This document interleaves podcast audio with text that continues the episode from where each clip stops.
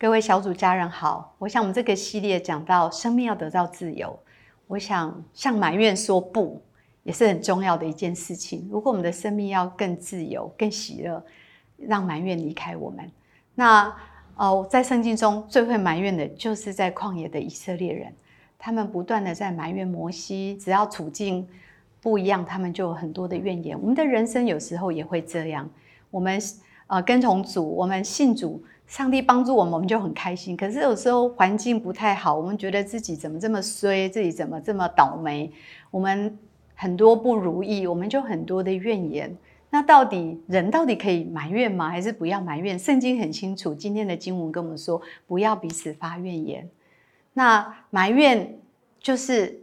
有很多负面的情绪在里面。当你说明一个事实，你只是这样讲发生的事情跟感觉；可是当你埋怨，你就是在讲很多负面的情绪在里面。好像一个妈妈，她的小孩没有时间回来陪她，她生病，那可能她埋怨就会说：“哎，生那么多儿子有用吗？没有一个人要负责，不如死死早点死算了。”这就是埋怨，埋怨带来生活很大的影响。所以，我们今天要。讨讨论一下，我们要讲的第一个重点就是埋怨为什么让人欲罢不能呢？埋怨为什么这么迷人呢？明明不好，为什么都停不下来？因为呢，人对于不如意的事、不满足的期待，最简单、最快的就是埋怨，就是抱怨。抱怨就在发泄情绪，我们会抱怨天气，会抱怨呃外面的呃塞车，我们会抱怨我们的婚姻，抱怨亲子关系，我们的工作，我们旁边的配偶，我们很多可以抱怨的事情。但是抱怨最大的问题是，从不想要改变，只是想要抱怨。所以第一个是不满足的期待，成为我们。抱怨的一个很重要的一个原因。第二个就是我们喜欢当一个受害者，因为我们要透过抱怨，然后找到同伴，找到同情，找到支持。所以埋怨为什么这么迷人？因为有好处，所以我们就停不下来。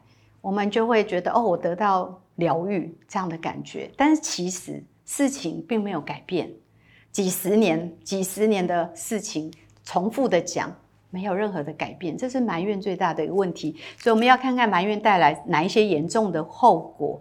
那我想，第一个埋埋怨就是一个负面的柴火。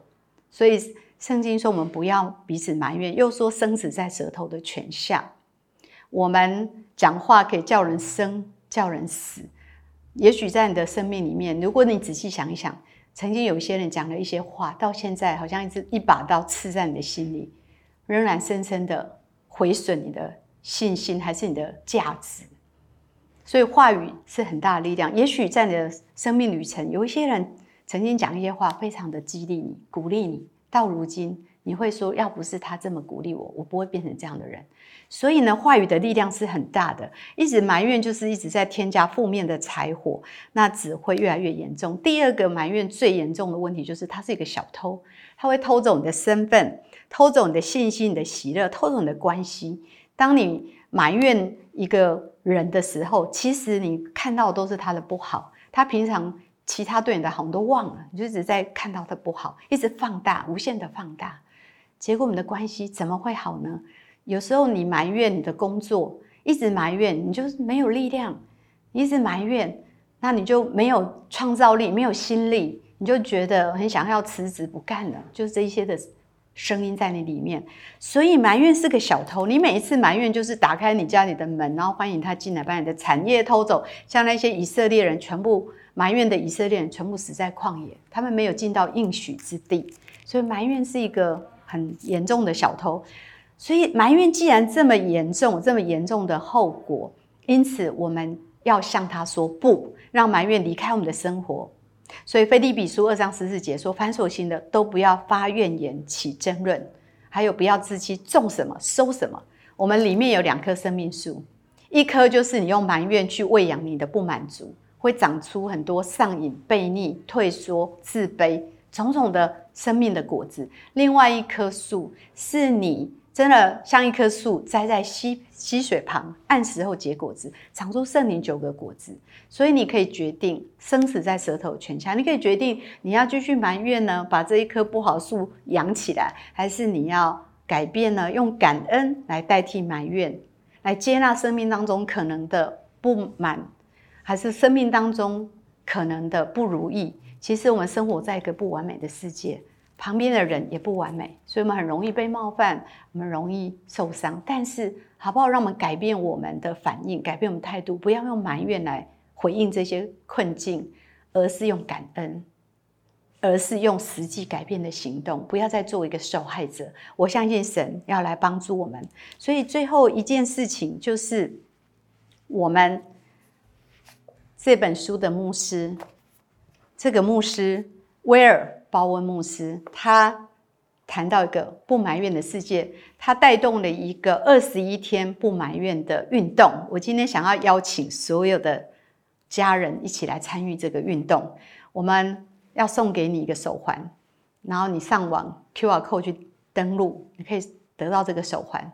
这个手环呢，就是你戴在左边、戴在右边都可以，但是一旦你埋怨，你就要换手。他的目标就是你要二十一天这个手环都要戴在同一只手上面，那表示你二十一天都没有埋怨。想想看，一个没有埋怨的个人，一个没有埋怨的家庭，一个没有埋怨的教会，一个没有埋怨的城市跟国家，还有世界会是怎么样？我很期待，期待我们一起参与这个不埋怨的运动，让我们改变我们的生活。改变我们的习惯，让我们开始以感恩代替。我相信整个世界会变得不一样。所以今天，让我们向埋怨说不。